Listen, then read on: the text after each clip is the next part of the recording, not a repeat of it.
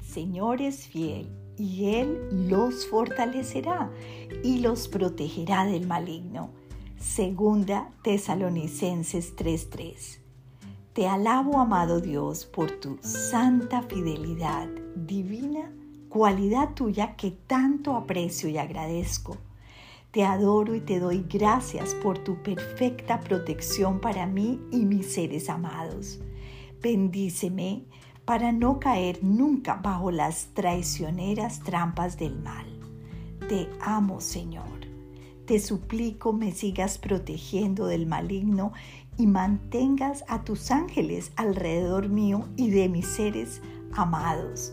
Te ruego nos sigas fortaleciendo a través del poder de tu Espíritu Santo en este mundo caído donde tú y yo tenemos muchas luchas en nuestro corazón, en la vida general, cuando estamos pues frente a un desafío del día, sabemos que necesitamos de un Dios todopoderoso para que aún a pesar de nuestra prudencia podamos confiar porque nuestra prudencia es limitada. Necesitamos de esa bendición soberana.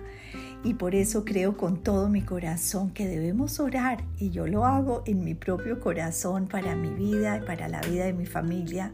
Señor, pon tus ángeles alrededor nuestro. El Salmo 91 es preciosísimo donde dice, el Señor enviará ángeles alrededor de quienes le aman.